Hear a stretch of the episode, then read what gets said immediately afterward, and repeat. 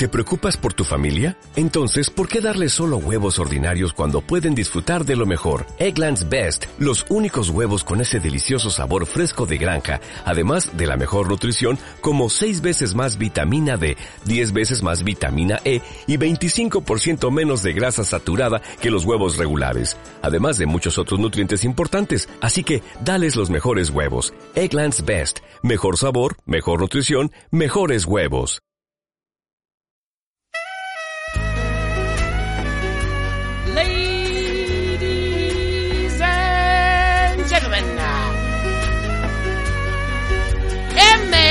Adictos.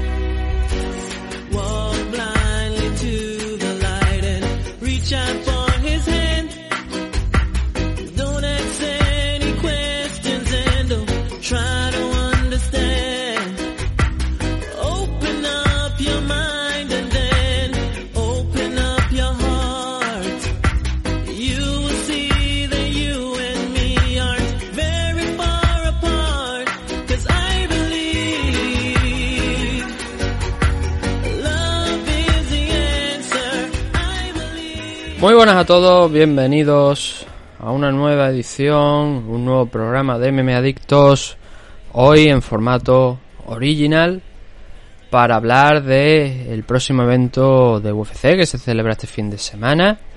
Es evento Fight Night, pero no se celebra en Las Vegas. No tenemos un UFC Vegas 59 en esta ocasión, sino que lo que vamos a tener es un evento que se traslada a Long Island, es un Night, como digo, pero se traslada a Long Island y va a tener en el main event a Brian Ortega contra Jair Rodríguez, el mexicano Jair Rodríguez. Vuelve a la acción en esa tercera posición en la que está ahora Jair Rodríguez a un pasito de, title shot, de la oportunidad por el título, siempre por supuesto que gana Brian Ortega. Ahora hablaremos de, de ese combate porque lo que vamos a hacer hoy va a ser de la car, va a ser hablar de la car principal, la main car. Esos seis combates que tenemos en la main car, que además es una main car bastante interesante. Y la car preliminar la vamos a dejar para mañana. ¿Vale? Los otros combates restantes los vamos a dejar para mañana para así pues que tengáis tiempo sobre todo de escuchar esto, que es lo que más interesa a lo mejor al público, ¿no? Lo que es la main card. Luego la car preliminar, pues hay gente que dice, bueno, es que tampoco me interesa tanto, y... pero bueno, aún así pues vamos a hablar de ello. Es algo que no, se ha- no hacen en muchos sitios, la verdad.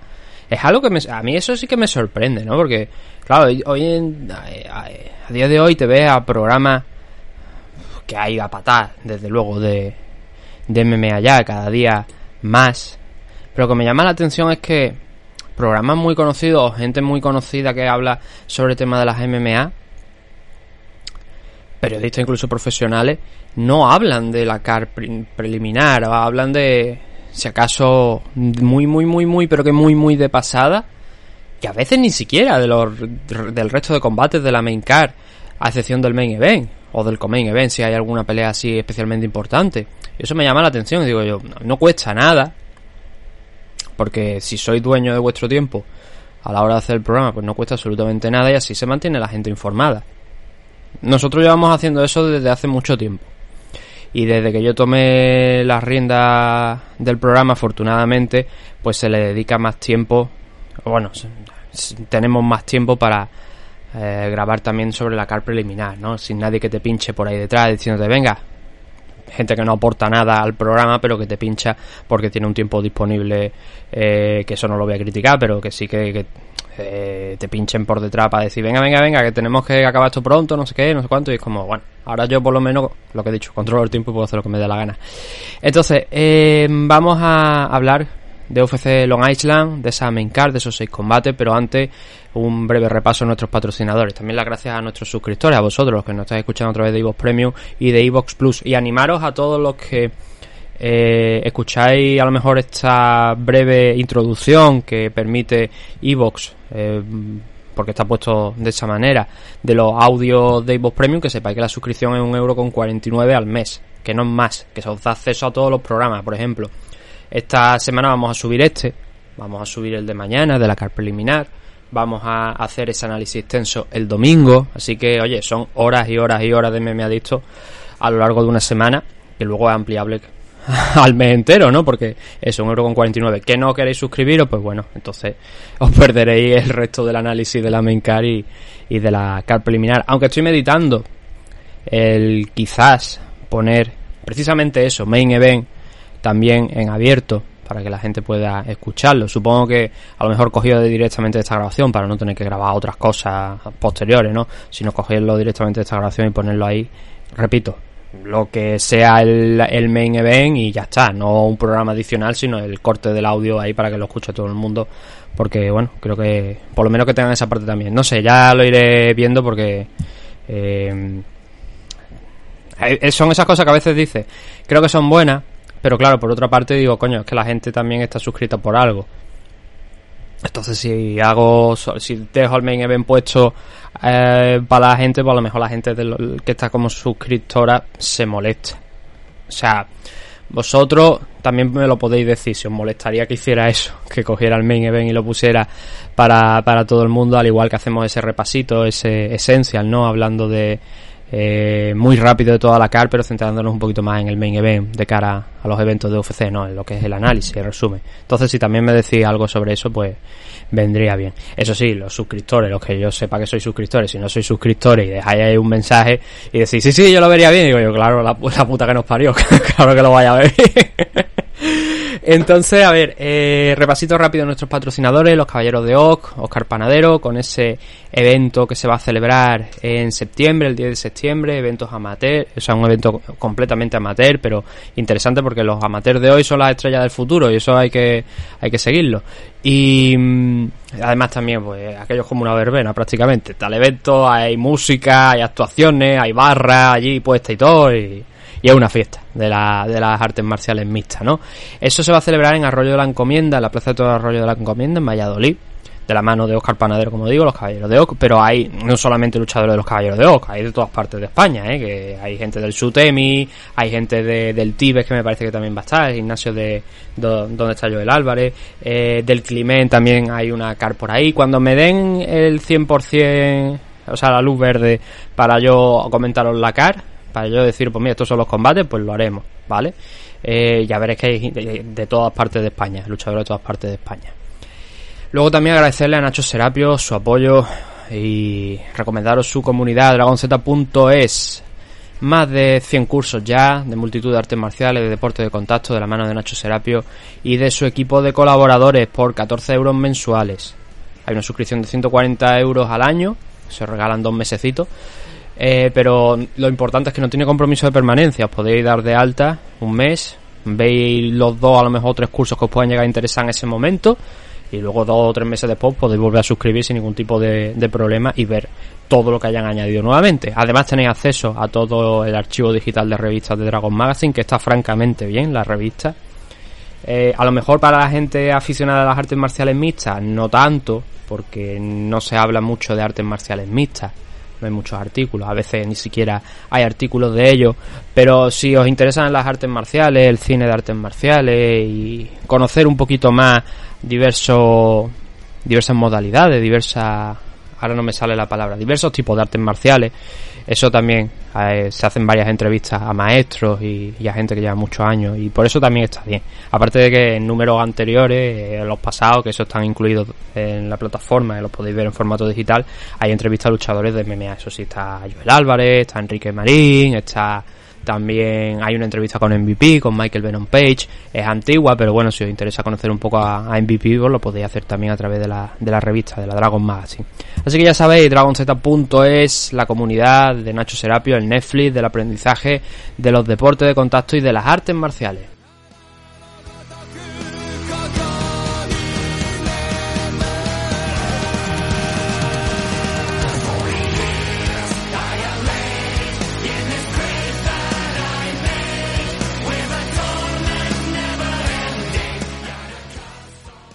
Vamos a empezar con este análisis a lo largo de esta horita, hora y cuarto, más o menos, supongo que es lo que nos saldrá, pero tampoco tengo la intención, porque si no, si hacemos una hora, hora y cuarto hoy, y hacemos otra hora, hora y cuarto mañana, por final salen dos horas y es bastante para escuchar, pero bueno, es más o menos también lo que duran por otra parte las, previas que suelo hacer, ¿no? Así que vamos a empezar, ¿vale? Eh, son 12 combates en total en la CAR 6 de la main card, que son los que vamos a hablar hoy, y 6 eh, que hablaremos cuando toquemos la card preliminar. Lo bueno que tiene es que aquí hay luchadores rankeados. Hay bastantes luchadores rankeados, combates en diversas categorías de peso. Especialmente el main event es importante porque va a mover mucho lo que es la división, una división en la que ya faltan retadores y por ejemplo Brian Ortega ya ha peleado contra Alexander Volkanovski, pero Jair Rodríguez no. Entonces tenemos ese foco ahí puesto en el mexicano, esas esperanzas, eh, no porque tengamos ningún problema con Brian Ortega, sino por eh, tener algo más en la división, ¿no? Porque ya sabéis cómo están las cosas para Volkanovski, que está hablando de subir a la o de enfrentarse a Henry Cejudo, cositas de ese estilo, ¿no? Pero si tiene un retador que algunos dicen, no, yo sé Met. Eh, no acabo yo de ver eso, no acabo yo de ver a Emmet eh, enfrentándose a, Volkanovski y teniendo un resultado óptimo. Si le corresponde la oportunidad habrá que dársela. Pero claro, vamos a ver qué es lo que hay el sábado, ¿no? Y ya después veremos. A ver qué es lo que, si es Joseme, si es Jair Rodríguez, o incluso a lo mejor puede que también Brian Ortega, que oye, el chico también se lo podría llegar a merecer. Pero dado que ya se ha enfrentado a Alexander, sería a lo mejor un poquito más complicado. Entonces, empezamos por el primero de los combates de la main card. Repito, yo voy a llevar aquí un orden, que es el que yo veo que hay en los diversos portales de UFC, a lo mejor luego esto se altera, pero es lo que vendieron también como main card la semana pasada durante la retransmisión de UFC Vega 58. Así que es a lo que nos, es a lo que nos vamos a ceñir, ¿vale? Hay combates que se han alterado, pero todos los combates que se han alterado realmente han sido en la card preliminar, así que eso ya lo trataremos mañana. Lauren Murphy contra Misha Tate es el primero de los combates y ya, como digo, abre fuego dos luchadoras que, bueno, en el caso de Misha Tate no está rankeada donde va en la división en la que se va a realizar el combate, que es 125 libras, pero sí que estaba en, en la categoría de 135. Esta es la bajada de peso, el debut de Misha Tate en 125 libras. Eh, está en décima posición dentro de los rankings de la división Bantamweight. Lauren Murphy está muy alta en la posición tercera de la división Flyweight. Así que esta pelea obviamente fundamental para Misha Tate. Si Misha ya de base, digamos, consigue ganar esta pelea, pues probablemente podría tener un title shot frente a Valentina Sechenko. Habrá gente que diga, bueno, vamos a esperar a ver a Alexa Grasso, Manon Fiorot, hay evento, me parece, la semana que viene creo que es pay-per-view, y creo que en Alexa Grasso contra Vivian Araujo, no sé si es la semana que viene, o pero bueno, es un combate que está planeado. Luego está el Manon Fiorot, que al final me parece que va a ser contra Jessica Andrade, creo que era, si no recuerdo mal, para Francia. Y de ahí podría, dependiéndose, dependiendo de cómo se den las victorias, ¿no? De, de esos combates, pues podría salir también una retadora al cinturón de Valentina Sechenko, pero Misha Tate está ahí en un ala esperando y por eso hace este debut aquí en 125 libras. Eh, Lauren Murphy, 15-5 de récord. Dentro de esas 15 victorias incluye 8 victorias por KO, una por sumisión y 6 por decisión. Y dentro de las 5 derrotas solamente una por finalización, una por KO y las otras 4 por decisión. Y además, precisamente hay que decir que la única derrota que ha llegado por finalización en su carrera profesional ha sido contra Valentina Sechenko en su último combate. Este es el primer combate que va, a, que va a tener Lauren Murphy después de ese title shot contra Valentina Sechenko. Eso quiere decir que ha estado cerca de un, no un año, pero eh, serían en torno a 10 meses de baja. Porque fue en septiembre cuando se enfrentaron, así que ha pasado bastante tiempo. Eh, ahora iremos con datos de edad y, esas cositas que solemos hacer. Misha Tate, 19 victorias, 4 victorias por KO, 7 por sumisión, 8 por decisión. Y de las 8 derrotas que tiene, ahora mismo en el récord, son 2 por KO, 3 por sumisión y 3 por decisión. Su último enfrentamiento fue contra Kellen Vieira en noviembre del año pasado. También lleva unos cuantos meses, como estáis comprobando, fuera de, de circulación. De hecho, este combate no debería haberse celebrado aquí, debería haberse celebrado, o sea, no sé tendría que haberse celebrado en UFC 275 hace unas cuantas semanas, pero eh, Lauren Murphy al parecer tuvo un problema, no sé si relacionado con el COVID, ahora mismo no lo recuerdo, pero eso provocó que se retrasara este combate y que bueno, lo engancharan en este Fight Night. Es una buena opción, la verdad, y así de paso enriquece lo que es un poquito esa cara. Aspectos físicos. ¿Vale? Eh, ¿Quién es más mayor? Bueno, ahí Lauren Murphy es auténticamente veterana ya. 38 añitos, tiene que cumplir 39 dentro de dos semanas, así que ha pegado sus últimos coletazos en la división. Y Misha Tate tiene ahora mismo 35 años, va a cumplir 36 a lo largo también de este verano. Em, ¿Qué más cositas podemos decir? En alcance es un poquito superior Lauren Murphy, en torno al metro 71, mientras que Misha Tate tiene un metro 60 y... oh, 67 aproximadamente. En ese campo le gana Lauren Murphy. Y en altura no, en altura tiene un par de centímetros más Misha Tate, se va hasta el metro 68, Lauren Murphy se queda en el metro 65. Eh, pero la edad, ¿no? Eh, tampoco hay mucha diferencia entre ellas porque son ya dos luchadoras auténticamente veteranas como os estoy diciendo. Ahora, desgranando un poquito lo que es eh, el combate en sí. Eh, empezamos por Lauren Murphy, si os parece. Y Lauren Murphy, bueno, contra Valentina Sechenko, pues eh, teóricamente pasó lo que... Bueno, teóricamente no, pasó lo que tenía que pasar. Lauren Murphy es una luchadora que honestamente pienso que ha llegado a- al top de la división con decisiones muy cuestionables, combates que podría haber perdido tranquilamente en decisión, por ejemplo el de Andrea Lee, el de Rosan Modafferi, el de Joan Booth, especialmente el de Lee y el de Joan Booth, creo que son combates que podría haber perdido desde mi punto de vista.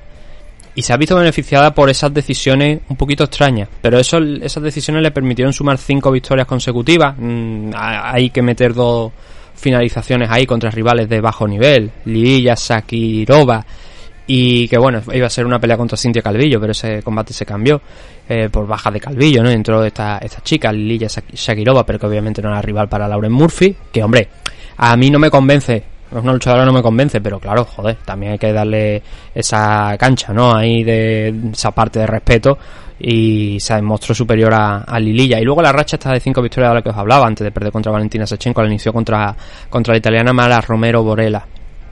La finalizó también a, a Borella. Pero es una luchadora, eso, es bastante gris y mm, eh, da esa sensación de que se ha visto beneficiada, como digo, por, por decisiones. Con las derrotas, para que también os hagáis una idea, porque lleva muchos años aquí en UFC, lleva desde 2014, ha perdido contra Sarah McMahon, eso hay que reconocer también que ese combate fue en 135 libras porque fue antes de que estuviera la división de 125 también participó en el Ultimate Fighter eh, Lauren Murphy que perdió eh, en la primera ronda Em, contra precisamente Nico Montaño que fue campeona de la división Flyway así que para que os hagáis la idea ella creo que la cortaron en un primer momento y luego le permitieron entrar en el Ultimate Fighter en la categoría de 125 porque por aquel entonces no existía y ya se ha quedado ahí en, en esas 125 libras, ¿no? Y es donde ha hecho pues, la gran mayoría de todas sus peleas aquí dentro de, UFC. Pero bueno, las derrotas, Sarah McMahon, Liz Carmouche, Kalin Chukayan, Silla Banks, eh, Valentina Sechenko, la última, son derrotas contra nombres que al final conocemos todos, ¿no? Em, en el caso de Misha Tate, y ahora volveremos a Lauren Murphy para hablar, ver cómo le han ido esos últimos combates. Misha Tate, ya lo he dicho, perdió contra Kellen Vieira en 135 libras después del el regreso que tuvo contra Marion Renault. Ese 2021 pues acabó con un 1-1. Si recordáis, se retiró allá por 2016 ya.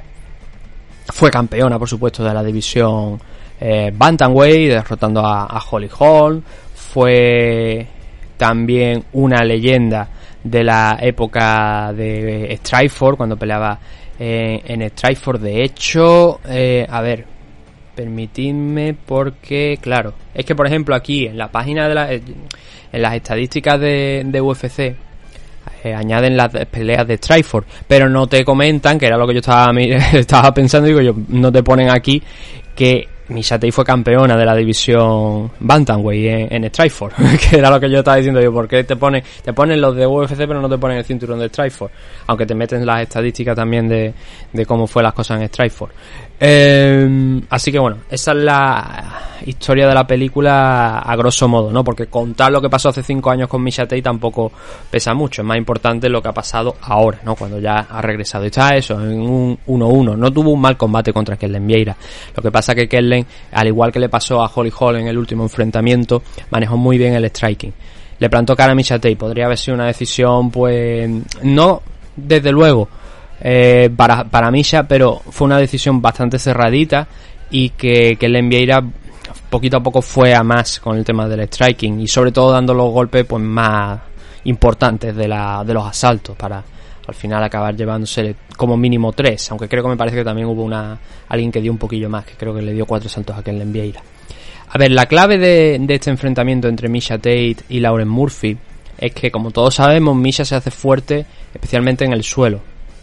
Eh, No se le decía en su momento takedown por nada, sino porque era una luchadora pues claramente orientada a, a eso, a derribar. Pero con el paso del tiempo, esa estrategia ya no ha sido tan efectiva, porque se ha encontrado contra rivales que eran o muy duras de derribar, o mm, eh, gente que ya igualaba ese nivel que ella pues tenía en su momento de en Strikeforce y digamos que reorientó un poquito ese de hecho ya no el apodo ya no es Takedown ya es Cupcake A él le cambiaron el, el apodo no y mm, eh, eh, en en general por eso no por lo, por el detalle que os estoy diciendo no por el, por el tema de que ya las cosas se han igualado la competición ha aumentado.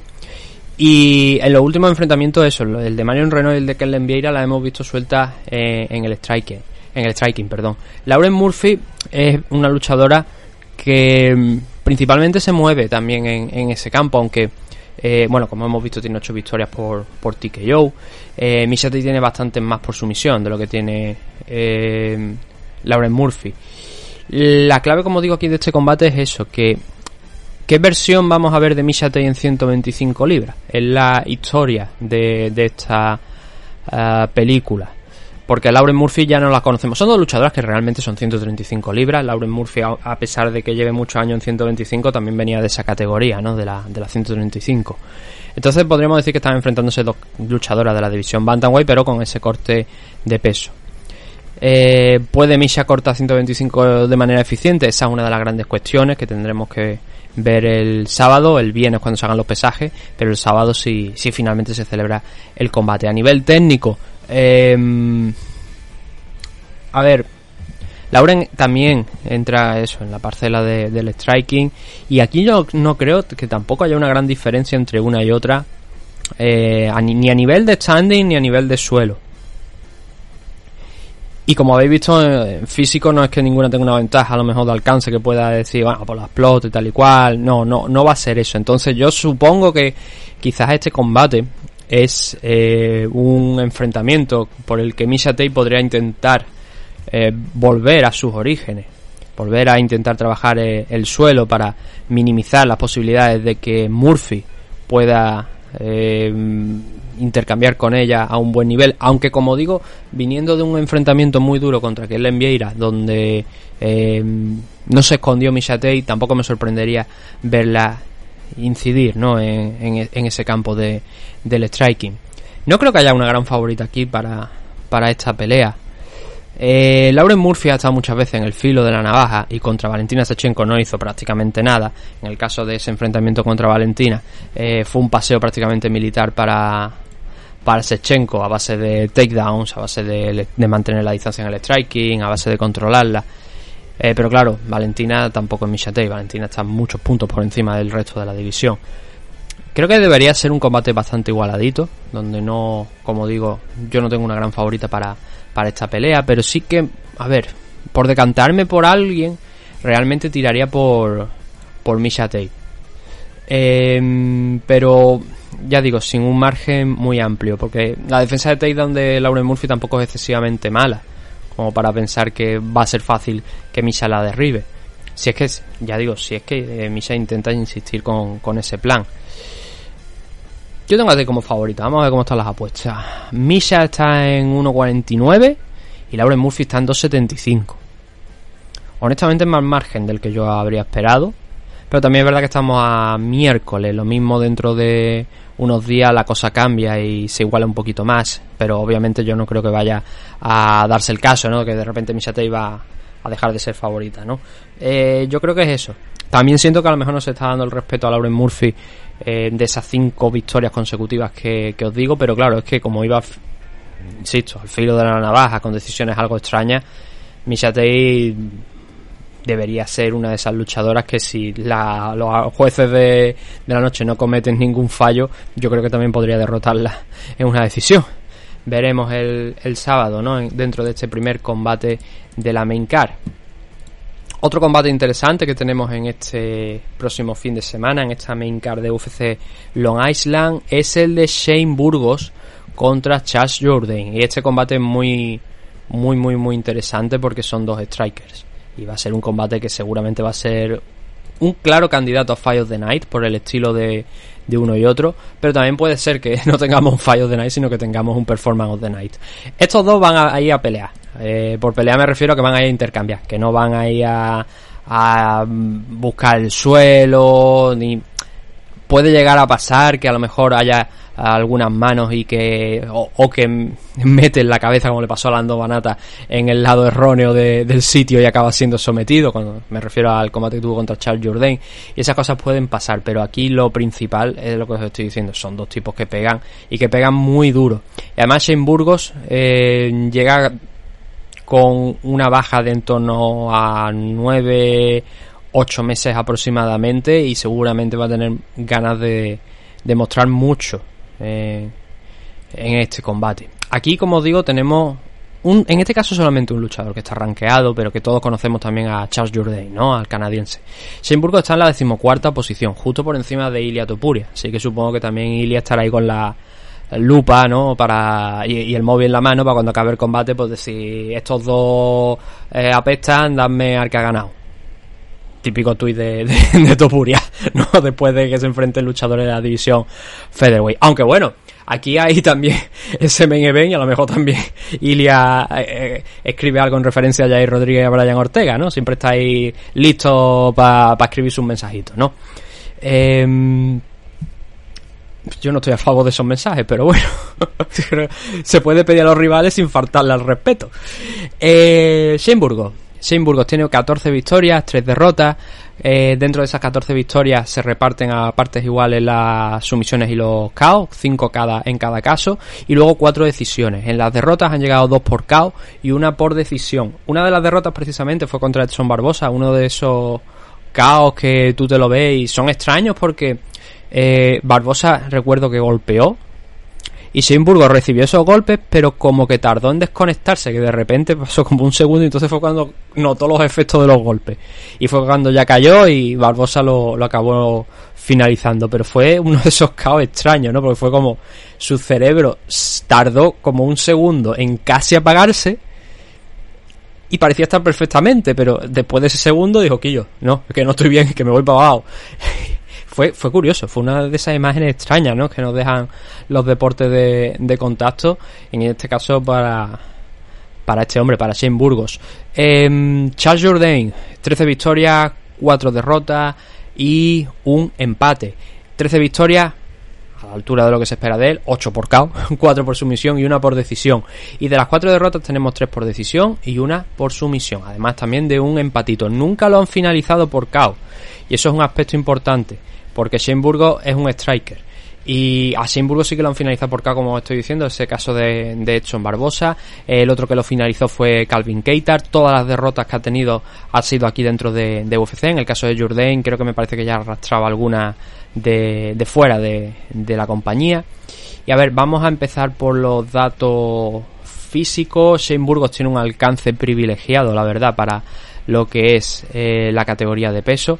Está en un metro noventa aproximadamente metro noventa, metro noventa y uno de, alcance, lo cual le viene muy bien porque es un tío que tiene ese estilo de, de combate, de, de striking y que sabe además explotar esa diferencia, ¿no? Eh, un 80 de estatura y luego en el caso de Charles Jourdain del canadiense tenemos un metro 75 de alcance y un metro 75 también de estatura. ¿Eso qué quiere decir? Pues que, hombre, se avecinan tortas. Hay en torno a unos 15-17 centímetros de diferencia en favor de Shane Burgos. Pero bueno, tampoco sería la primera vez que hemos visto a, a Charles Jourdain enfrentarse contra alguien que tenga una ventaja Mm, con respecto a él en lo que es el alcance, ¿no? Pero sí que es verdad que pinta bastante feo a priori. En edad, Jourdain es más joven, tiene 26 años, cumplirá 27 en noviembre. Y mm, en el caso de Shane Burgos, él ya ha cumplido los 31 eh, en este año. Así que bueno, tampoco hay mucha diferencia entre ambos en, en, ese aspecto. Ahora, viendo los últimos combates de uno y otro, empezamos en este caso por Charles Jourdain, es el que ha peleado más recientemente, enfrentándose a, a Lando Banata, esa victoria por sumisión de la que hablaba, ¿no? Cuando Lando Banata pues lo derribó, metió la cabeza donde no debía y lo que he dicho, típicas cosas que suelen pasar, ¿no? Que aunque no sea, aunque estemos hablando de que eh, Charles Jourdain es un noqueador, también pues obviamente es un luchador de MMA y se mueve eh, bien en el suelo, pero no tanto como en standing, ¿no? Es donde ha, ha co- ha cosechado esa fama, ¿no? Em, aquí en UFC ha tenido unos... Este va a ser su noveno combate, eh, donde está con cuatro victorias, tres derrotas y, un empatito. Eh, ahora viene con una racha de dos victorias consecutivas. Derrotó a, a Lando Banata. No, en el caso de. lo de Lando vino después. Eh, él se ofreció para enfrentarse a Ilia Topuria. Eh, lo cogieron, le dijeron, bueno, eh, se ha caído el Bloed, metemos a Topuria contra Charles Jourdain, pero al final fue Topuria el que tuvo ese corte de peso fallido. Y porque hay gente que dice, no, es que falló el peso, no dio el peso. Eh, tuvo problemas con el corte o no se lo no se planteó bien el corte, lo que fuera, me da exactamente igual, no fa- no dio el peso. Y entonces pues Charles Jourdain se quedó sin combate para el final para, para esa noche a pesar de haber hecho el esfuerzo y, y tal. Em, y luego, bueno, unos meses después, pues derrotó a, a Lando Banata. Viene ahora con esa racha de dos victorias consecutivas. La anterior fue contra Andre Ewell. Y, de, y lo que os he dicho, demuestra que tiene una pegada tremenda, que es un tipo que no rehuye la confrontación, que hay que tener muy en cuenta esa pegada y que además pega bien y pega duro con las dos manos. Y, mm, y debe ser un combate eh, no placentero para Shane Burgos, pero sí que es verdad que Burgos debería salir, partir como favorito de este enfrentamiento. Shane Burgos eh, ha perdido contra la parte alta de la división, eso incluye a Kelvin Keitar, pero también Josemet, como os decía, en el caso de Kelvin Keitar y Edson Barbosa, que es la otra derrota, pues en esos dos combates fue finalizado, pero dando una actuación tremenda. Tiene tres bonos, cuatro, perdón, cuatro bonos de Fire of the Night eh, Shane Burgos. Y en este combate como digo estamos yo creo ante un posible nuevo bono de Fire of the Night si bueno a ver en el caso de Barbosa y, y le dieron el of the Night eh, sin llegar a decisión. Es decir fue noqueado antes del límite pero aún así le dieron el of the Night eso depende no conforme se vaya progresando un poquillo más en el combate pues hay más posibilidad de que te den un of the Night en lugar de un Performance of the Night porque eso quiere decir que el otro luchador también ha sido competitivo no pero es eso es un tío que es mm, muy interesante de ver un tío que golpea muy duro, pero sobre todo también a todas las alturas. Trabaja tanto las piernas como la cabeza como el cuerpo. No tiene ningún tipo de problema en trabajar a todas las alturas. Y fue lo que hizo con Billy Quarantilo, donde pegó otro despliegue de, de striking.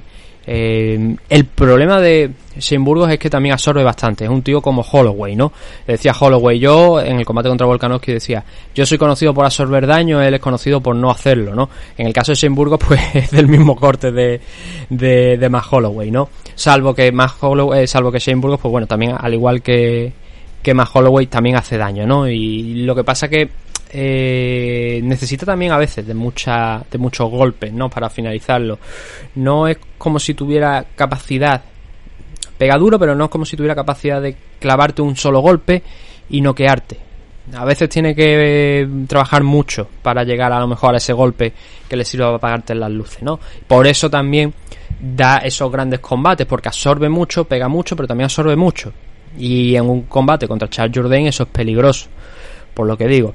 Aún así, de todas formas, por veteranía, sobre todo por nivel de rivales a los que se ha enfrentado y cómo ha conseguido esas victorias, ya lo hemos dicho, Burgos tiene 5 victorias por KO, también 5 por sumisión, pero aquí en, en UFC varias de esas victorias han llegado por KO. Eh, como base, partiendo de favorito, obviamente sin Burgos, esa diferencia de alcance tiene que pesar, tiene que picar, sobre todo, como digo, con un luchador que sabe explotarla muy bien. Así que yo como favorito para este enfrentamiento yo pondría Shane Burgos. Está ahora mismo en 1.59 en las apuestas y el canadiense está, eh, Charles Jourdain, en 2.45. Es razonable, también está rankeado. eh, pero claro, cuidado, por lo que he dicho, ¿no? Porque absorbe demasiado. Utiliza bien la, la diferencia de alcance, pero a veces no de manera inteligente. Si tú tienes esta ventaja, en este caso contra Charles Jourdain, y absorbe muchos golpes, eh, es algo a tener en cuenta. Porque te pueden finalizar, te pueden noquear, como pasó con, con Edson y con Calvin Keita, ¿no? Dos grandísimos strikers también. Así que veremos, porque yo creo que es lo que le falla a Simburgos, ¿no? El pelear con un poquillo de más cabeza, ¿no? Él se viene arriba, él cree que puede absorber esos golpes y pega, pero igual es daño tonto que está recibiendo. Nos vamos con el siguiente, el tercero de la noche.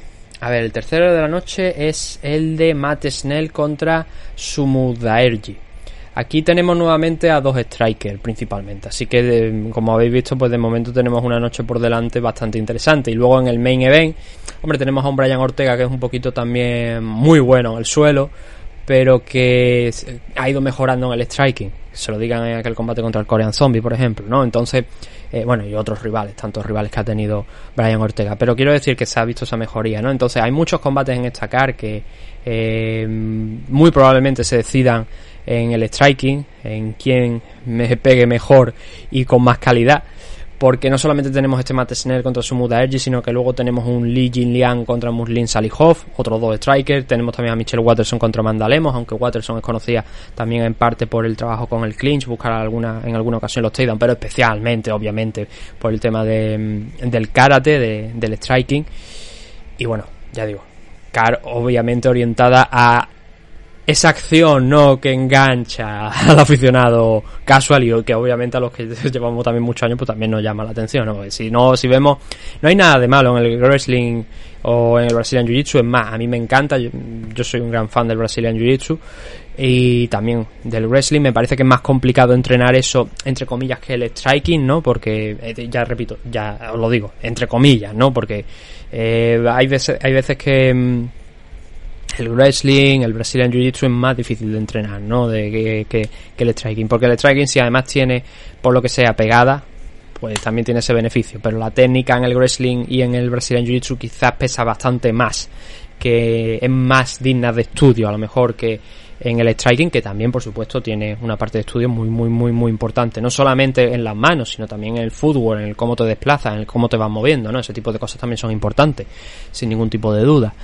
Em, y la defensa, ¿no? Con los hombros, por ejemplo, esa defensa tan característica de Mayweather, el movimiento de cabeza, esas cosas se entrenan, por supuesto, ¿no? Pero creo que es más complicado el wrestling y el Brazilian Jiu-Jitsu, al adaptarse a, ese tipo de disciplina. Eh, todo esto porque viene, bueno, tenemos a Matt Snell contra Sumuda Ergi, dos tipos que deberían estar rankeados en mi, sí, aquí efectivamente. En la división Flyway está Matt Snell octavo y Sumuda Ergi, el luchador chino, en la duodécima posición, posición número 12. Eh, Matt Snell tiene un 15-6 de récord. Y, hombre, a ver, no os en- dejéis engañar por esto, porque eh, tiene 8 victorias por sumisión. Pero también es verdad que, por ejemplo, Joel Álvarez tiene un porcentaje brutal de victorias por sumisión y creo que todos coincidimos en que Joel se define como un striker y que toda la gente pensamos que Joel es un striker, pero aún así tiene, vaya, el, creo que el 90-80% de las victorias de Joel Álvarez han llegado por, por sumisión, ¿no? Por eso, no os dejéis engañar por estas 8 victorias por sumisión de, de Matt Snell. Eh, 2 por KO, 4 por decisión y luego también tiene una por descalificación de, de su rival. Eh, hay que añadir también por aquí eh, las 6 derrotas que tiene, que son 3 por KO, 2 por sumisión, 1 por decisión. Y adicionalmente un no contest, que tuvo lugar en su combate contra Rogerio Bontorin, porque si no recuerdo mal, en aquella fecha Bontorin dio positivo. Una de estas sanciones pequeñitas, de nada, que no que tampoco fuese una cosa así exagerada. Y el resultado se cambió a, a un no contest, pero en un primer momento ganó Bontorin, ¿vale? Eh, su último combate, el último combate de Matt Snell fue una derrota contra Brandon Royval. A mm, mediados ya de este año, en mayo, hace un cuestión de un par de meses. En el caso del luchador chino de Sumuda Ergi, ah, es chino, pero eh, le dicen el águila tibetana, ¿no? El Tibetan Eagle. Eh, 16 victorias, 13 por KO. Pero ya sabéis yo lo que opino de los luchadores chinos. Esas 13 victorias por KO, aquí ha habido una contra Malcolm Gordon, pero la mayoría de esas victorias por KO han llegado allí en China en esta compañía de la que hemos hablado en alguna ocasión, de la WF, que eh, LF, que es de donde salen muchos luchadores de los eh, chinos que tenemos hoy en día aquí en, UFC. No todos, pero muchos de ellos sí. Ya sabéis yo las reticencias ¿no? que tengo con respecto a, a, esa, a ese récord de 13 victorias por KO, en este caso de, de Sumuda Ergi. Una victoria por sumisión, dos por decisión y dentro de las cuatro derrotas, cuatro por sumisión. Así que ya nos deja ver eh, un poco por dónde pueden ir los tiros. Aunque yo os he dicho, insisto con ello, que Matt Snell realmente es un striker, principalmente, ¿no? Es donde eh, se suele mover. Pero, ojo, porque es lo que estamos viendo. Esas cuatro derrotas por sumisión de, de este chico, de su Muda Ergi, puede ser algo digno de explotar por parte de, de Matt Snell, sabiendo que Matt Snell a priori es superior a él en el suelo. Eso hay que, hay que poner el ojo encima de ello. Pero en un principio vamos a asumir que los dos eh, van a mantener el combate en el striking y que a lo mejor se añade esa variante en el caso de Matt Snell de, del trabajo en el suelo, ¿no? De los takedowns. Que tiene una buena defensa de takedowns su Mudaerji, ¿eh? por otra parte. Así que eso hay que, re- que respetarlo. Pero una vez lo consigue derribar, como estamos viendo, la cosa ya cambia.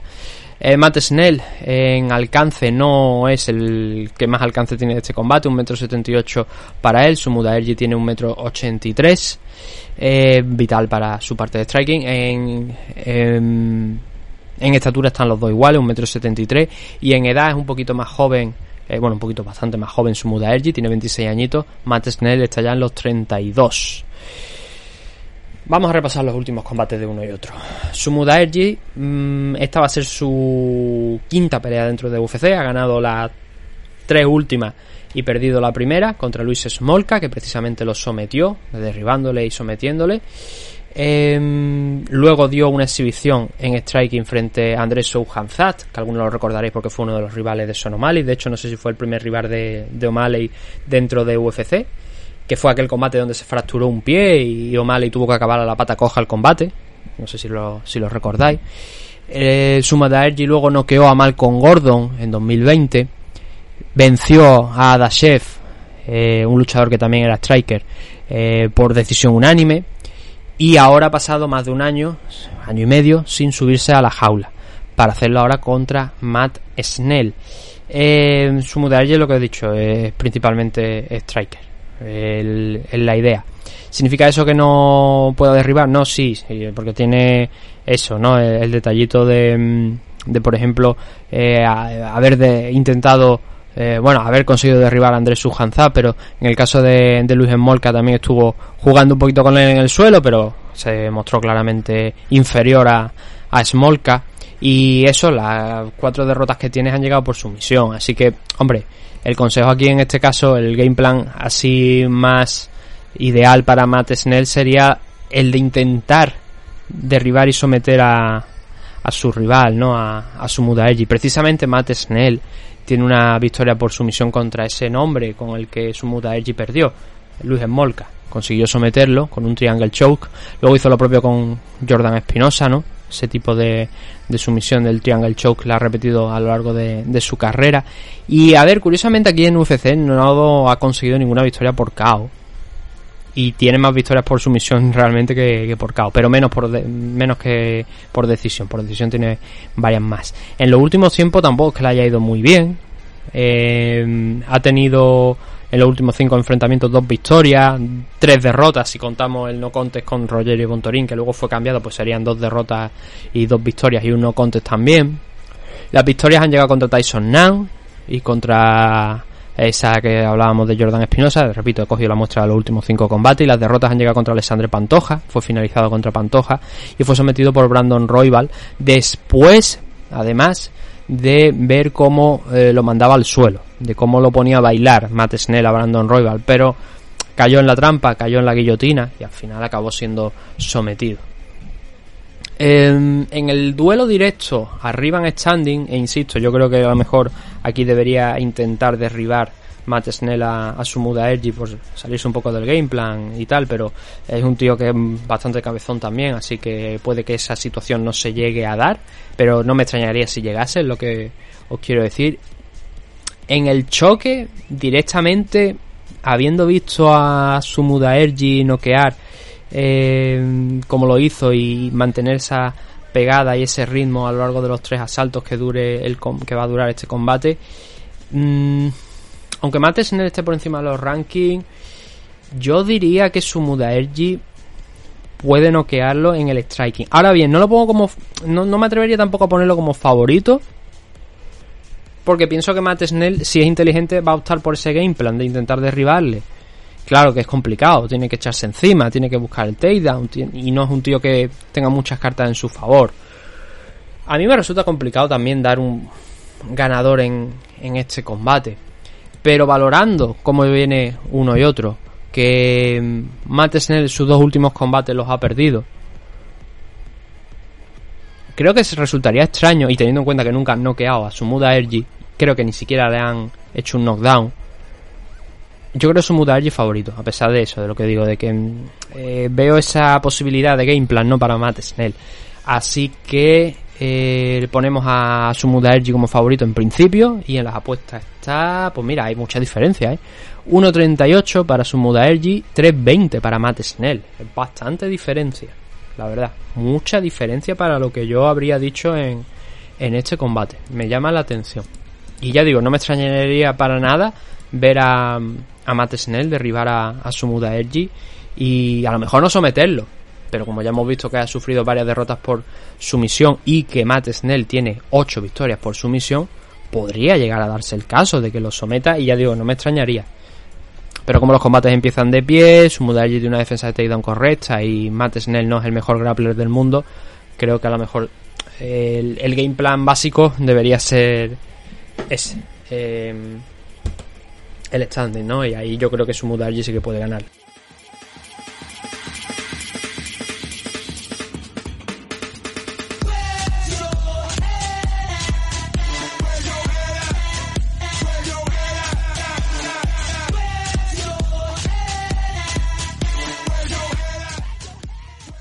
El siguiente combate, más combate masculino en este caso, tenemos a Jin Lian Lee o Li Jin Lian, la verdad es que yo aquí ya... A ver cómo lo pone UFC. UFC lo pone como Li Jin Lian. En, por ejemplo en Tapology lo pone como Jin Lian Lee. Y en los rankings como viene Li Jin Lian también. Entonces vamos a decirle Li Jin Lian. Aunque realmente es Jin Lian Lee, pero bueno. lo ponen como si fuera eh, chino. Supongo que si fuera... O sea, el, eh, la forma de ponerlo allí en, China. Supongo que. Ahora tendría que tirar de memoria. Pero si hubiese algún luchador japonés aquí, entonces entiendo que pondrían primero el apellido y luego el nombre. Que es también como lo hacen los japoneses. No lo sé, la verdad. Una cosa cuanto menos interesante, ¿no? Verdad no lo recuerdo. Hay ejemplos de luchadores que han peleado aquí, pero no sabría yo si con, por ejemplo, Seo Hihan no entró en los rankings, pero algún otro sí que ha entrado. Dong Hyun Kim y no sé si ponía Kim Dong Hyun, la verdad es que ahora no, no lo sé, da igual, no es, no es relevante. Jin Lian Lee está en la eh, decimocuarta posición, casi cerrando los rankings, ese privilegio es para eh, Michelle Pereira y Mulin Salihov no está dentro. Creo recordar que en algún punto sí que lo ha estado, pero que podría alcanzar esa posición sin ninguna duda si consigue ganar esta pelea, porque serían seis victorias consecutivas y es una oportunidad de oro para Mulin Salihov, que no ha sido muy activo durante su carrera aquí dentro de UFC y ya llegó por allá por 2017, pero de 2017 solamente ha disputado eh, seis combates, este va a ser el séptimo. Ese es el problema quizás con, con Salihov, ¿no? Que dice, joder, es un tío que tiene el nivel, que viene de... de... eh, no sé si sea el Wushu o algún deporte de, de estos de estilo karate y tal, de kung fu, no, no karate, sino kung fu me parece que era. Y, y que está claro que, que tiene nivel, pero que no ha sido demasiado activo. Esos seis combates que lleva de 2017 no es lo suficiente. Ha habido casos en los que ha peleado una vez por año. Por ejemplo, en 2021 solamente peleó contra Francisco Trinaldo y eso no te aporta realmente nada para subir en los rankings. A principio de este año iba a tener una pelea contra Michel Pereira, pero Salihov tuvo que salir. Ese es el problema de Salihov, ¿no? Lesiones, eh, COVID, eventos que se han ido cayendo y mantenía un ritmo bien al principio. En 2019 peleó dos veces, pero luego ha ido desapareciendo un poquito. 2021, Eliseu Zaleski, ahora esa victoria con la que, que os comentaba hace unos segundos contra Francisco Trinaldo en 2021. Y ahora a mitad de año, en julio, va a abrir su temporada en, en UFC con este combate contra, contra Lee, más allá de esos problemas que tuvo, ¿no? En ese enfrentamiento que iba a tener contra Michel Pereira. Así que, oye, eh, veremos otra vez un solo, un solo combate de Salihov en UFC en este 2022? Ahí es donde está el problema, ¿no? Eh, empezamos por el chino, 18 victorias y todos lo conocemos como un tío duro, un tío con capacidad de, de caos, que se lo digan Santiago Poncinibio, al argentino. Eh, 9 victorias de esas 18 han llegado por KO, 4 por sumisión y 5 por decisión. Es un noqueador, es un tío que pega con muy malas intenciones. Lo que pasa que fuera de eso, digamos que se pierde un poquito. Y entonces tiene 7 derrotas, 2 por sumisión, 5 por decisión.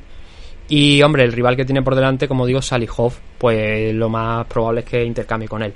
Veterano ya Salihov, 38 años, pero 18 victorias por KO de las 12 que tiene, o sea, 18 victorias por KO, no, 18 victorias en total, teniendo 12 por KO, 2 por sumisión y 4 por decisión. Ahí está igualadito. Y os podéis imaginar que también pues sus derrotas no han llegado precisamente por KO, sino que han llegado por sumisión. Él no tiene derrotas por, por decisión, solamente ha perdido dos combates y los dos han sido por sumisión. Gillian Lee no va a tirar sumisiones, a pesar de esas cuatro que os he dicho no sería lo esperable, la verdad. Puede llegar a ocurrir, no digo que no, pero que no es lo esperable. Lo esperable aquí es los dos intercambiando a un ritmo, eso sí, a lo mejor quizá un poquillo más alto por parte de, de Jin Liang. En el caso de Sally Hop, a lo mejor se lo toma con un poquillo de más tranquilidad, ¿no? Pero está claro que, que el guion de esta pelea es precisamente el, intercambio en, en standing. En, en alcance son virtualmente idénticos, ¿no? Que diría el señor Mike Goldberg. Un metro ochenta y tres, no, un metro menos de un metro ochenta y tres, un metro ochenta y uno de alcance para Jillian Lee. En el caso de, de Sally Hoff están al metro setenta y ocho, setenta y nueve aproximadamente, así que no hay una diferencia real entre uno y otro. Y en, al- y en estatura, pues es un poquito más alto Jin Lee, pero bueno, no es relevante tampoco. 1,82m, 83 para ser exacto, 1,80m para Salihov. Eh, empezamos, si os parece, por Salihov, ¿vale? Eh, que, bueno, vamos a empezar por Salihov. A ver, Salihov ha tenido aquí en UFC 6 combates, como he dicho hasta ahora, este va a ser el séptimo. El primero lo perdió contra Alex García, fue sometido. A partir de ahí, todas las victorias suyas, eh, o sea, todos son victorias suyas, cinco consecutivas, habiendo finalizado solamente dos de ellas, Ricky Reini y Nordin Talev. A Nordin Talev igual lo conocemos bastante más que a, Ricky Reini. Ahora mismo Ricky Reini la verdad es que no me dice absolutamente nada. No me viene a la cabeza ni la cara, ni nada relevante que haya hecho este, este chico. Eh, y a partir de ahí empezó a subirse, ¿no? El, el nivel. Laureano Staropoli, Eliseu Zaleski dos Santos, Francisco Trinaldo.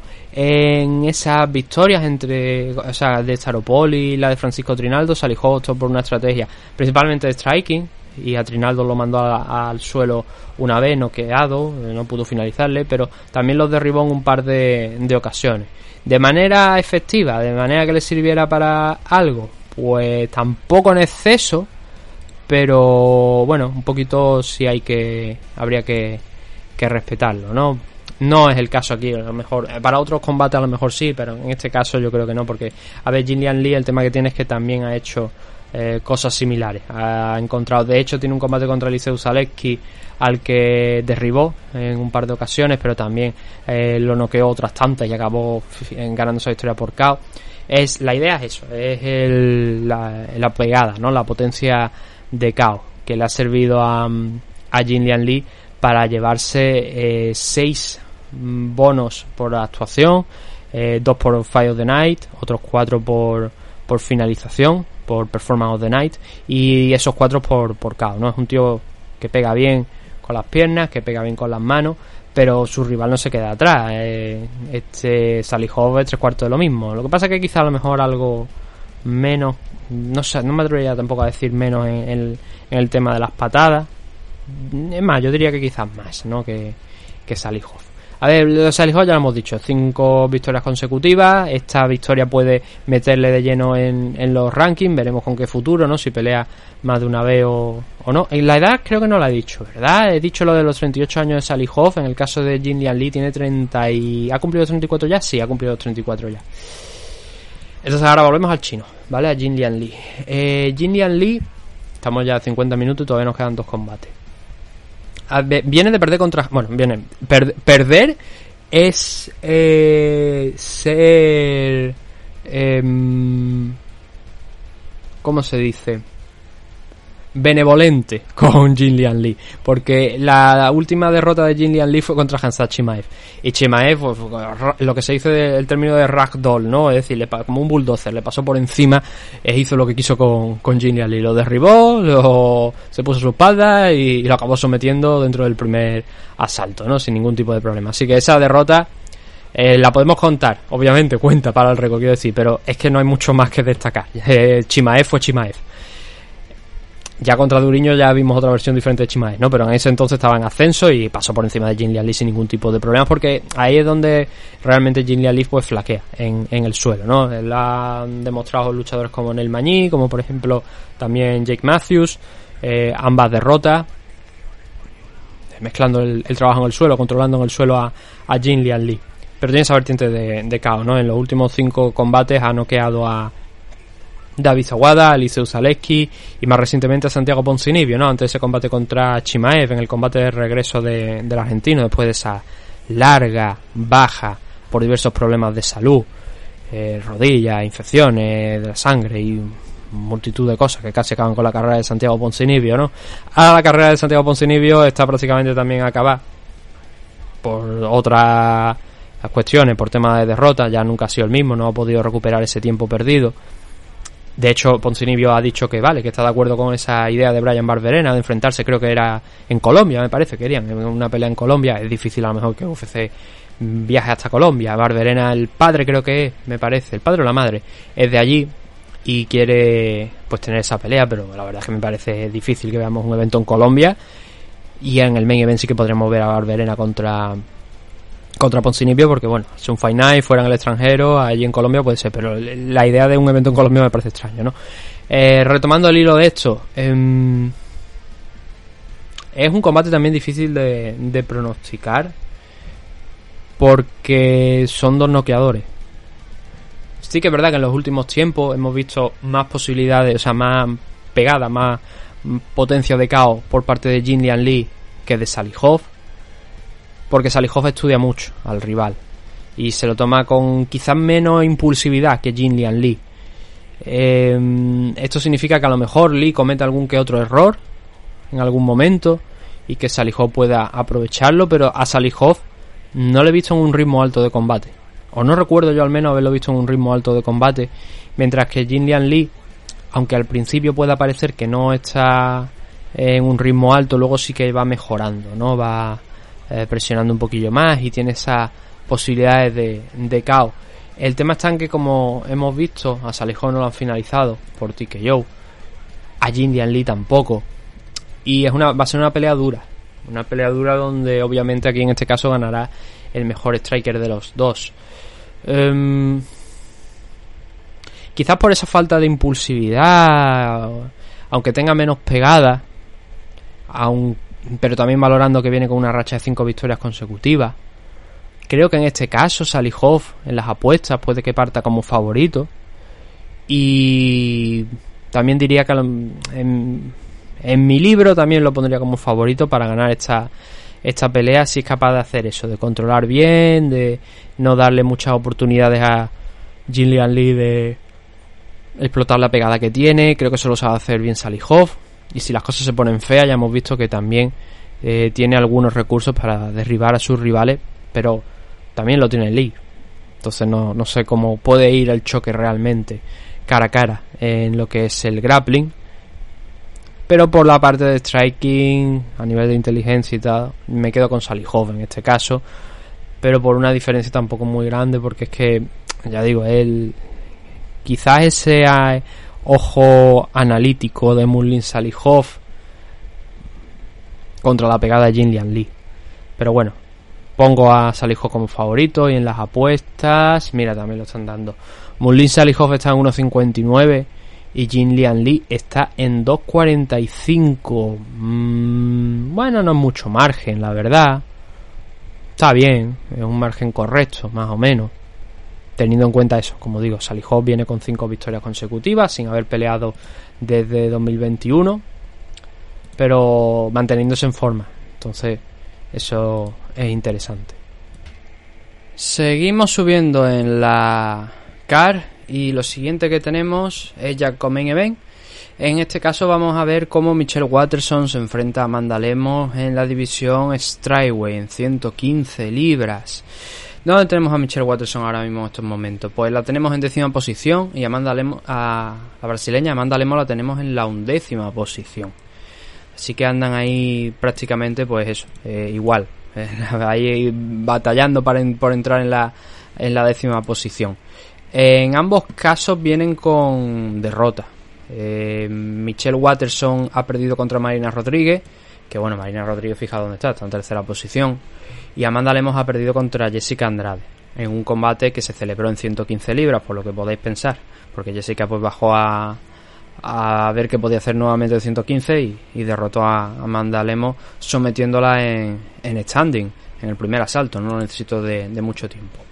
Michelle Watterson, ¿cuánto tiene de récord? Ahora mismo tiene un 18-9 de récord, 3 victorias por KO, 9 por sumisión, 6 por decisión. Y de las 9 derrotas, 3 han llegado por sumisión, una por KO y la otra 5 por decisión.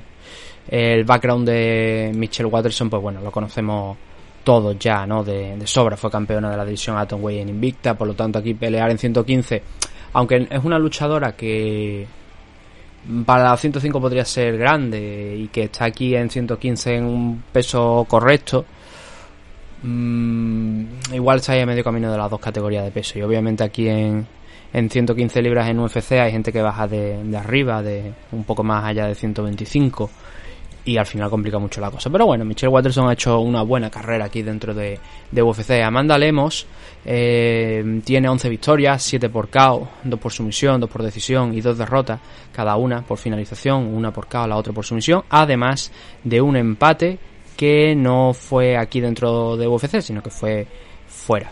Eh, como digo, pues, las dos vienen de derrota.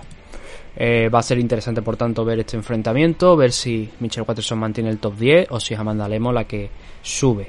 Eh, aspecto físico, tenemos una ventaja de alcance de 1,65 para Amanda Lemos, mientras que Michelle Watterson está en 1,57 y en estatura solamente una diferencia de 2 centímetros en favor de Amanda Lemos. La edad, pues también están prácticamente igual porque Amanda tiene 35 años y Michelle Watterson tiene solamente uno más, 36 años. Ya metiéndonos con lo que eso es el combate en sí. A ver, la cuestión aquí es que eh, Amanda Lemos es peligrosa, es muy peligrosa en, el striking y lo ha demostrado en muchas ocasiones. Promedia cerca, eh, aquí dentro de UFC, ¿vale? No a lo largo de toda su carrera, sino aquí dentro de UFC, promedia casi un knockdown por asalto, por, por combate. Casi uno. Eh, os voy a contar a quién ha noqueado, a quién ha mandado al suelo. A ver, tiene cinco victorias ahora mismo Amanda Lemos. Eh, la última es una, el último combate es una derrota, como hemos dicho, contra Jessica Andrade. El primero en su carrera en UFC fue contra Leslie Smith y también fue una derrota. Es una luchadora, pues más del tipo. No es una chica que te vaya a buscar eh, patadas abajo, low kick. No es, un, no es ese tipo de luchadora, sino que es más de boxear, eh, meterte golpes al cuerpo.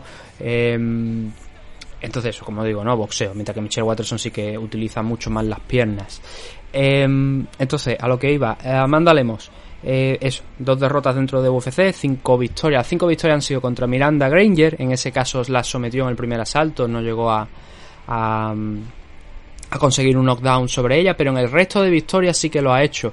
A Mizuki Nowe, la... Mira, ¿os acordáis lo que hemos dicho antes? Seguramente los japoneses los pondrán de la misma manera que a Jin Lian Lee, efectivamente. Ponen primero Inoue y luego ponen, a, ponen Mizuki. Mizuki es el nombre, Inoue es el apellido. Pero lo ponen aquí y le dan la vuelta. Entonces, a Mizuki Inoue, ya, esto ya lo sé, a ver si me acuerdo para próximas ediciones. Eh, la consiguió noquear, la mandó al suelo. Fue una victoria por decisión, pero la consiguió noquear. A Liviña, a Liviña Sousa, también dos knockdowns en ese combate contra eh, la mexicana, contra Monserrat Conejo. Una, creo que fue una izquierda, me parece, pero eh, fue un cabo impresionante a la contra. Vio cómo le venía a Montserrat, esperó el momento adecuado, soltó la mano, golpe seco, knockdown y finalización en ese momento. También la noqueó, la mandó al suelo de, de un golpetazo. Contra Angela Hill hizo exactamente también lo mismo. Lo que pasa es que con Angela fue una victoria por decisión dividida, un combate bastante complicado, bastante duro, pero al final, pues eso, como eran tres asaltos, ese knockdown de, de Amanda Lemos entró en, en juego bastante bien y luego ya un tercer asalto ahí igualadillo, pues le acabó dando la victoria por, por decisión, una decisión que no es horrible, pero que podría haber realmente ganado cualquiera de las dos porque fue ahí ¿no? Pero eh, lo que he dicho, en las victorias promedia casi un knockdown, en todos los combates realmente, pero promedia casi un knockdown por, por combate. Eso nos habla de la pegada, de la potencia que tiene Amanda Lemos, Michelle Watterson, bueno, ella es lo que os he dicho, campeona de la división Atomweight en Invicta, eh, lleva aquí en UFC bastantes años ya, desde que se abrió, se abrió prácticamente la división Strikeway y aquí sigue, sigue peleando. Eh, a diferencia de Amanda Lemos, que bueno, ella viene de perder contra Jessica Andrade, en el caso de Michelle Watterson contra Marina Rodríguez, pero eh, Michelle Watterson ha perdido más combates recientemente que, que eh, Amanda. Ha perdido tres de los últimos cinco.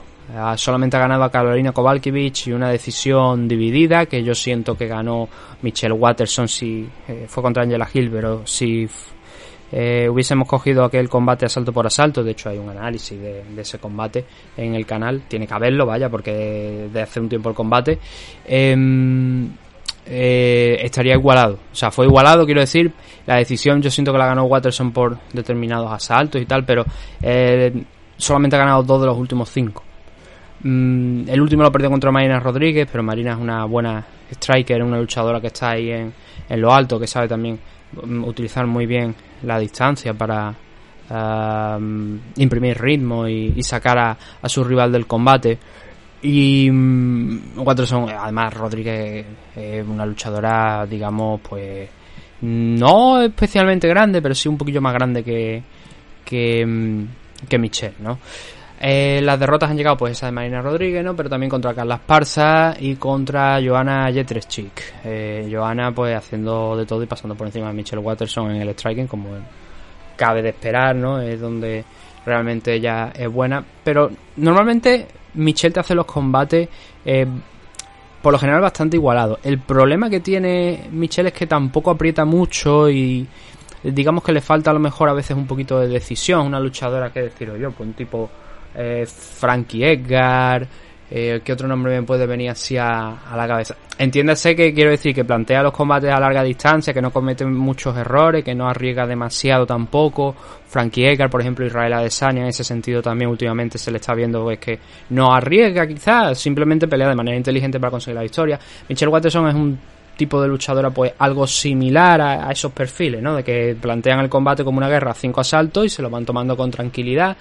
Y hay momentos de los combates donde pues Michelle aprieta un poquillo más, da un pasito al frente, pero hay otro donde se, viene un poquito abajo, ¿no? Donde se viene atrás. Lo bueno para Michelle Watterson en este combate contra Amanda Lemos es que, mm, a ver, Lemos es fuerte físicamente, ya hemos visto la pegada que tiene y en ocasiones también ha ido bien en, al suelo.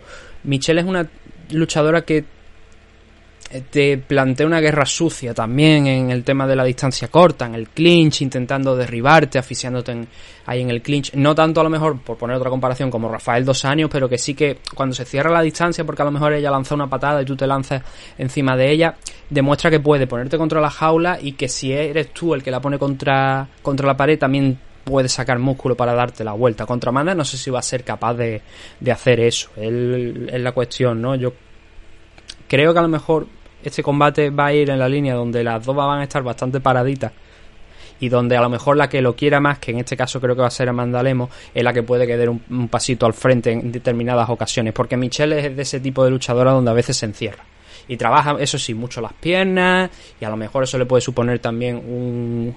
Eh, para justo una desventaja Amanda Lemos, ¿no? Por aquello de me está pateando mucho, no estoy consiguiendo entrar, pero en el momento en el que Amanda se le eche encima, se le eche al frente, yo creo que sí que va a poder ahí una distancia más corta con, con Michelle Watterson y a Michelle pues le quedará agarrarse al clinch, buscar si puede los takedowns una vez se le cierra la distancia y, trabajar en, en esa corta distancia donde creo que Amanda Lemos puede hacerlo no mejor que ella en el sentido de eh, parece que Michelle tiene mucha más experiencia en ese campo, en esa línea, en esa corta distancia, pero Lemos eh, tiene potencia, tiene pegada, entonces ahí tiene que respetarlo también.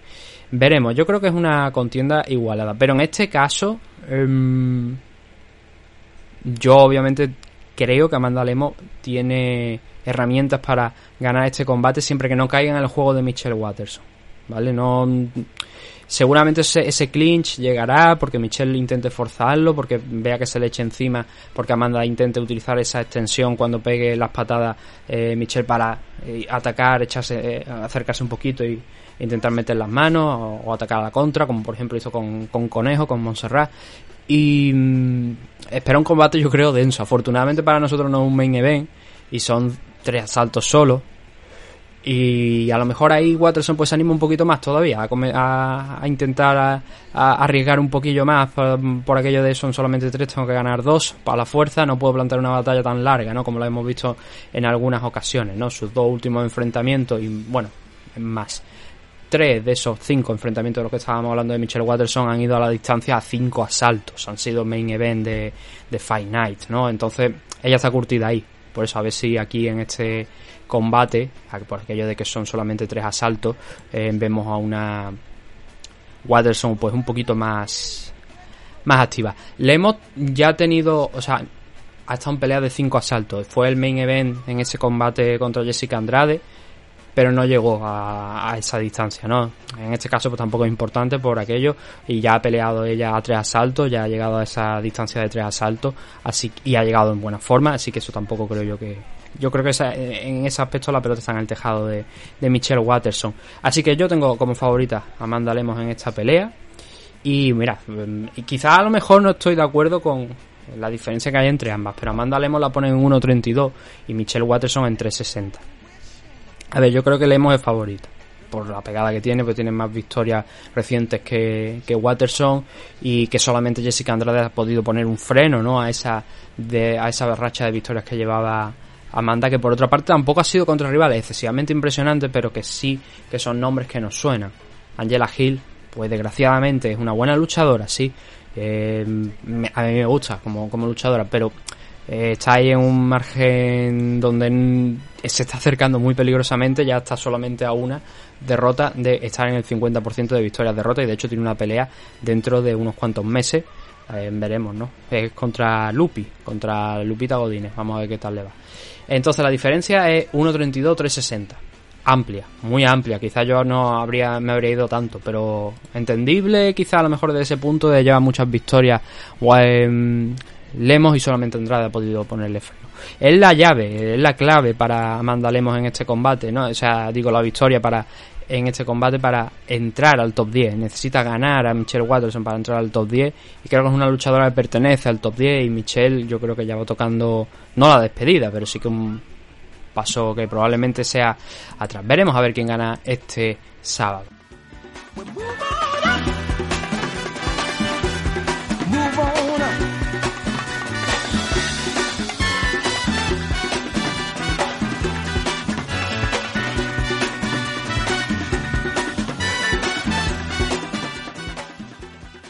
Y ahora nos vamos con el main event. El main event es el que va a enfrentar a Brian Ortega, como hemos mencionado, contra el mexicano Jair Rodríguez. Duelo en lo más alto de la división Featherweight, 145 libras, porque Brian Ortega está en segunda posición y Jair Rodríguez está en tercera posición. Aquí la cuestión es que Brian Ortega ya ha disputado una vez el título, ha- tuvo su oportunidad por el título contra, no solamente, bueno, la ha disputado dos oportunidades, contra Matt Holloway y contra Alexander Volkanovski, pero la más reciente fue contra Alexander Volkanovski, de hecho su último combate, ¿no? En ambos casos pues acabó perdiendo. Matt Holloway, imagen también de esta icónica, ¿no? De las que se recuerdan, eh, cogiéndole de las manitas, subiéndosela, poniéndosela al lado de la cara y dice, mira, así es como te defiende de los golpes, ¿no? Quien no recuerda esa imagen en ese combate entre Brian Ortega y Max Holloway. Pero entre ese Brian Ortega y el Brian Ortega que vimos después en el combate contra Chan Sung Jong hay un mundo. Pero luego también hubo un mundo entre él y Volkanovski. Ese es el problema, ¿no? Que eh, Brian es quizás el mejor luchador que hay ahora mismo en la división Featherweight fuera de más Holloway y Alexander Volkanovski. Y a lo mejor quizás esté ya más cerquita de, de Holloway que por aquel entonces. Pero eh, deberíamos tener un segundo enfrentamiento para ver cómo funciona eso. Eh, de todas formas, no es el combate que es del que tenemos que hablar. Tenemos que hablar de este Brian Ortega contra Jair. Eh, hemos hablado un poquito de Brian Ortega, después obviamente pues, vamos a volver en más detalle. En el caso de Jair Rodríguez, su última derrota fue contra Matt Holloway en uno de los grandes combates del año pasado. Eh, una clara mejoría en Jair Rodríguez. Eh, no solamente el ser capaz de llegar al quinto asalto, a la decisión, con alguien como como más Holloway, sino que se le vio también mucho más suelto con las manos. Estamos acostumbrados a ver a un Jair Rodríguez que pega, pues vaya, un- una cantidad eh, malsana, o sea, brutal de patadas a lo largo de, un combate, ¿no? Siempre suelta alguna arriba también, pero especialmente le vemos pegar muchas low kicks, muchas middle kicks, el tío se mueve muy bien con las piernas, ¿no? Es una cantidad, ya digo, absurda de, patadas. Y lo que vimos en aquel combate con Matt Holloway es que él podía también trabajar en esa distancia con las manos. Y, hombre, a ver, eh, hay una frase que hemos dicho ya en este programa, que Matt Holloway dijo en la, en la rueda de prensa contra Volkanovski que él era conocido por absorber daño, ¿no? Él mismo admite que absorbe muchos golpes. Eh, compitió con, con, con Matt Holloway, lo hizo francamente bien.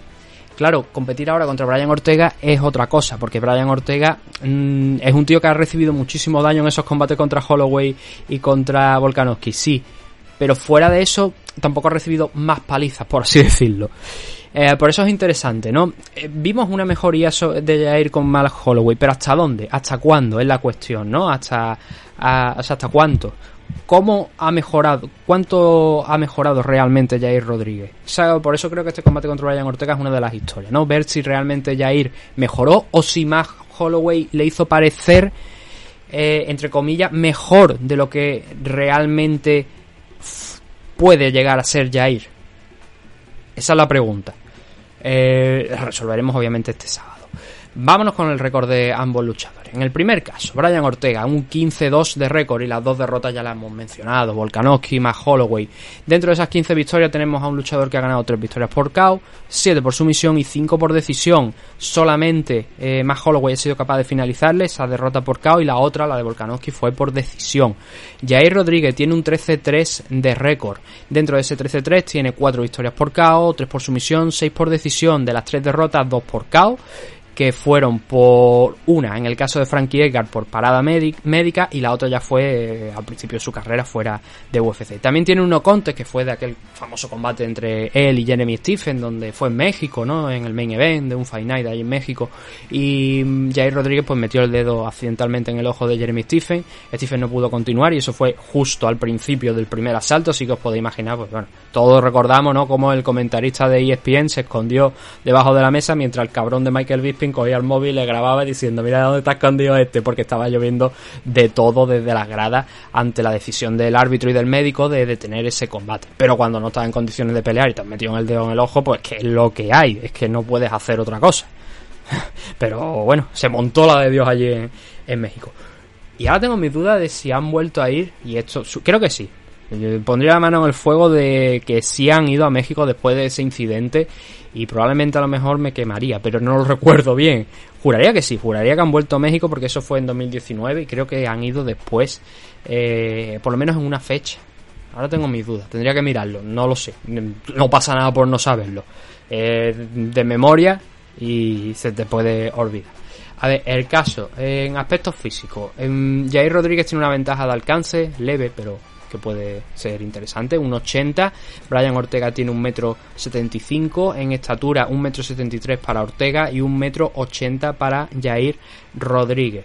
Eh, la edad es prácticamente idéntica, 29 años, tiene que cumplir los 30 todavía en octubre el mexicano y Brian Ortega tiene ya los 31 cumplidos en este 2022.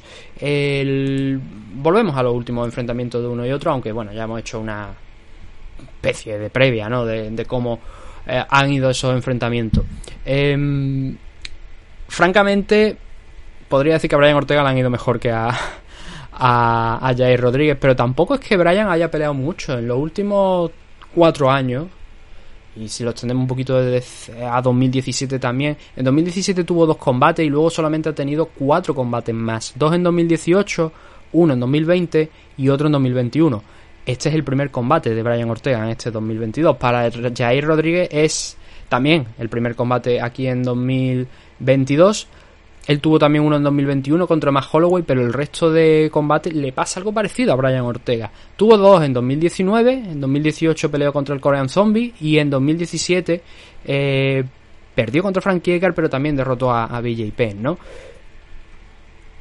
Esto sirve para ilustrar también lo que es la división Featherweight, ¿no? De cómo ha estado de parada, porque hemos tenido dos enfrentamientos de Alexander Volkanovski contra Matt Holloway. Eh, este año hemos tenido el tercero, entre medias de, ese- de esos dos y ese tercer enfrentamiento, pues hemos tenido, si no recuerdo mal, por ahí a Brian Ortega. Ese combate eh, es por hacerme la línea temporal, ¿sabes? No lo tengo ahora mismo, pero bueno, la podemos poner. A ver, Alexander Volkanovski, eh, fueron los dos combates con Holloway, Brian Ortega, el Korean Zombie y luego ese tercero contra, contra más Holloway. Pero no se ha movido mucho la, la categoría. Y fija cómo son las cosas, ¿no? Que Brian Ortega siempre ha estado ahí últimamente, en los últimos 2-3 años, en el top 5. Y Jair ha tenido que pelearlo un poquito más, ha tenido que subir, ¿no? Pero también ha estado ahí en esas primeras posiciones y sin pelear mucho, como os he hablado, ¿no? Entonces, en el caso de Brian Ortega, eh, eso, las dos derrotas contra Volkanovski y Holloway fueron dos auténticas palizas. Eh, contra Holloway consiguió conectar muchos golpes y tal, pero eh, nada, o sea, nada que hacer. La victoria donde se ve ese cambio, esa versión 2.0, de hecho incluso se presentó allí rapado y todo, eh, fue contra el Korean Zombie, ¿no? Donde vimos que podía competir contra strikers de la élite, porque, a ver, el Korean Zombie lo que pasa que es que se le ha dado mucho hype. Mm, yo creo que Chan Sung Jong tampoco es tan buen luchador como nos lo han querido vender durante muchos años. Es un tío muy duro, es un tío que absorbe muchísimo daño y tiene unas capa- un, aguante tremendo.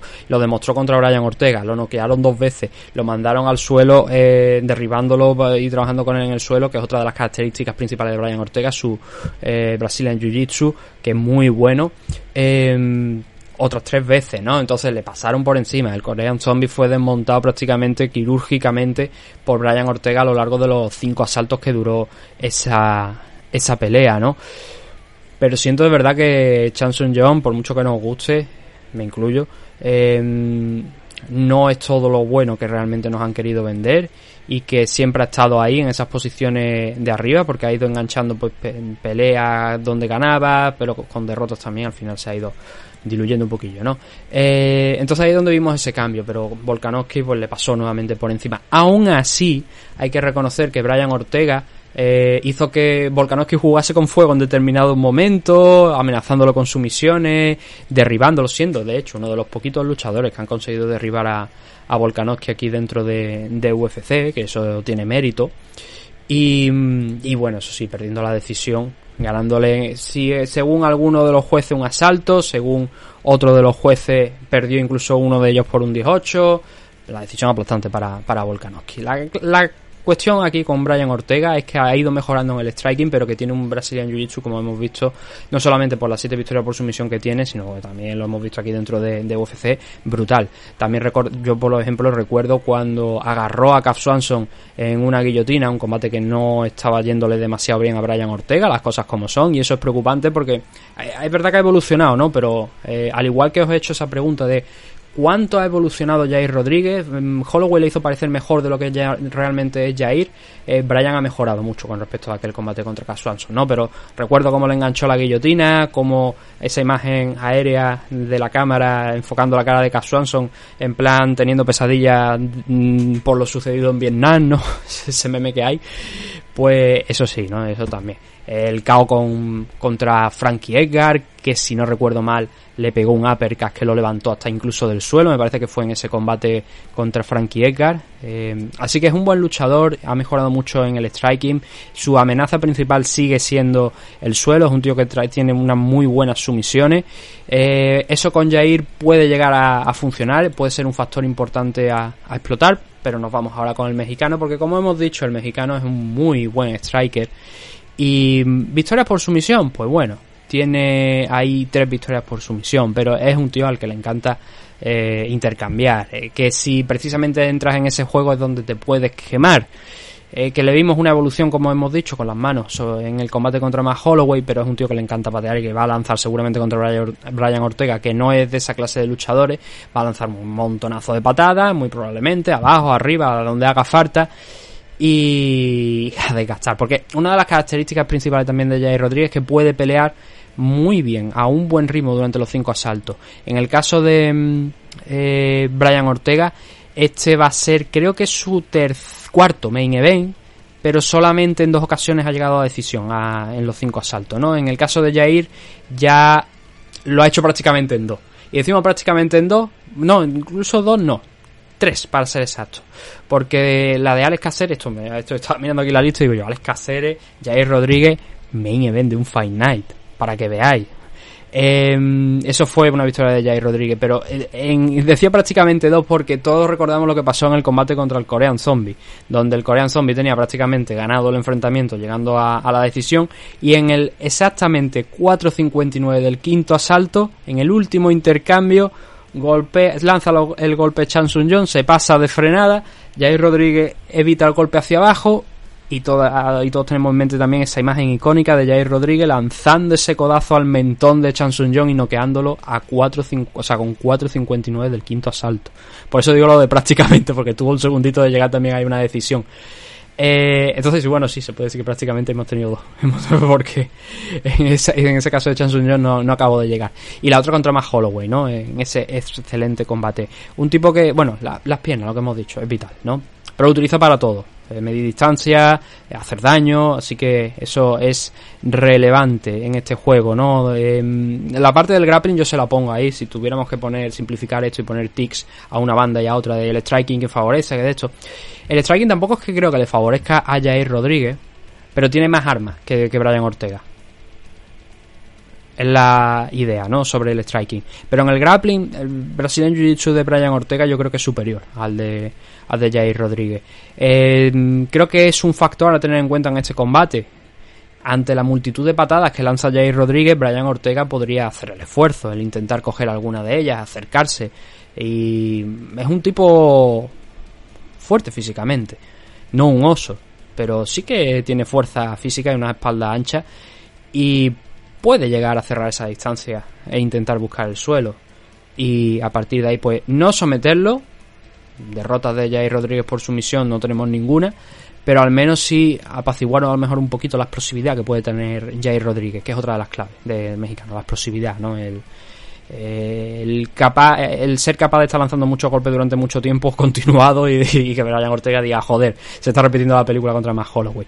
En todo caso, yo creo que aquí como favorito, eh, para ir ya cerrando esto, creo que tenemos a Jair, a, perdón, a Jair no, a Brian Ortega. A mí me gustaría que, hombre, por el tema de lo de México y tal y cual, luchador latinoamericano y por garantizarnos un nuevo contender, me gustaría ver a Jair Rodríguez ganando este combate. Pero creo que por el conjunto de habilidades, eh, lo que hemos visto de uno y otro, eh, creo que Brian Ortega, en principio, tiene más armas para derrotar a Jair Rodríguez de lo que Rodríguez tiene para derrotar a Brian Ortega. No espero de Jair prácticamente nada en el suelo, más que aguantar si acaso a Brian Ortega. Pero de Brian Ortega sí que espero ese trabajo. Se tiene habilidad para ello. Y en el striking, pues bueno, depende ya de qué tipo de batalla le plantee a nivel táctico también el mexicano. Por eso creo que Brian Ortega es favorito para ganar este combate. En las apuestas, pues vamos a ver. Es el último. Aquí está. 1.61 para Brian Ortega, favorito, pero no hay mucho margen, ¿eh? 2.40. Está ahí dentro de lo que cabe eh, igualadito, eh, favorito, pero no un gran favorito. Vamos a ver cómo lo ponen aquí los, los americanos que suelen dar ahí. Nada, eh, dicen slight favorite, ¿no? O sea, ligeramente favorito. Y es que eso, es ligeramente favorito. No es ni moderadamente favorito, ni gran favorito, ni nada, no. Es ligeramente favorito. Así que bueno, pues esto ha sido todo por el día de hoy, una cerca de una hora y media. Tenía para una hora, pero cerca de una hora y media al final de, programa. Pero bueno, era la main car. Mañana cortaremos a lo mejor un poquito de la car preliminar para que no sea tan largo. Lo importante, espero que os haya gustado, espero que, bueno, por lo menos sepáis cómo andan las apuestas, qué es lo que podemos esperar este sábado de, de uno y otro. El probablemente eh, todo esto que os estoy contando, esto es MMA y al final puede que las cosas no salgan como deban de salir. Pero bueno, es la idea, ¿no? Eh, para eso se hace una previa. Eh, así que nada, eh, lo dicho, muchas gracias a todos por haber escuchado esta previa y nos vemos pues mañana porque tendremos que hacer también esa car preliminar y luego ya pues viene eso. Hay más eventos esta semana, ¿eh? Hay algún que otro evento interesante, es más, juraría que a ver, tenemos Cage Warrior, ¿es esta semana? No, es la semana que viene. Entonces nada, no, no. Eh, me estoy confundiendo yo con, con, con las fechas. Es la semana que viene cuando eh, tenemos por ahí a... a Ander, Ander Sánchez, que va a hacer su segundo combate profesional, pero también en Cage Warrior. Así que ya hablaremos. No he tenido oportunidad de hacer un vídeo esta vez para hablar de su rival, pero le echaremos un vistazo y alguna cosilla comentaremos, aunque sea, sobre esa pelea de, de Ander. Iba a estar también, creo que Raimison Bruno, Formiga, me parece, pero al final creo que no ha sido eh, posible. Y se está hablando de un enfrentamiento con, con Alexander Topur y tal, pero bueno, esa es una historia que no nos interesa hoy porque estamos hablando de, de UFC y ya como he dicho, acabamos aquí. Así que nada, un saludo a todos, gracias por habernos escuchado, nos vemos dentro de poquito, mañana, con más MMA Adictos, hasta pronto.